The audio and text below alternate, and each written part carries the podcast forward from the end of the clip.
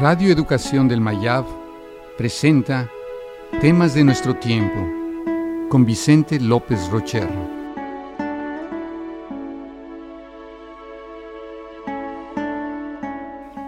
La dignidad.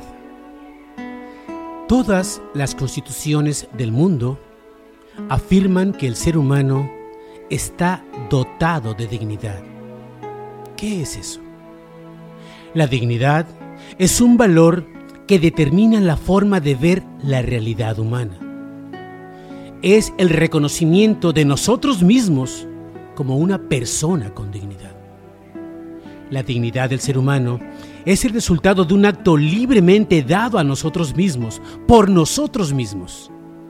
La especie humana debe reconocerse a sí misma como especie dotada de un valor permanente, si quiere apartarse para siempre de la selva y los instintos naturales.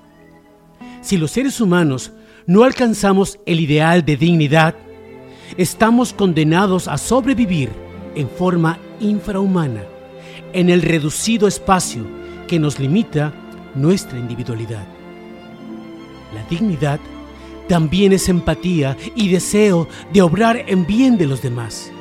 Es impulsar a los demás con la misma fuerza que nos impulsamos a nosotros mismos. La dignidad no es una propiedad interna del ser humano, sino el resultado de un acto constituido por la misma especie. Sabernos dotados de un valor permanente y que debe garantizarse a toda costa. Es una creación de la inteligencia humana. Debemos tratar a los demás con dignidad y respeto, aunque no estemos de acuerdo con su conducta. No podemos crear un mundo solo para los que se parecen, actúan y piensan como nosotros.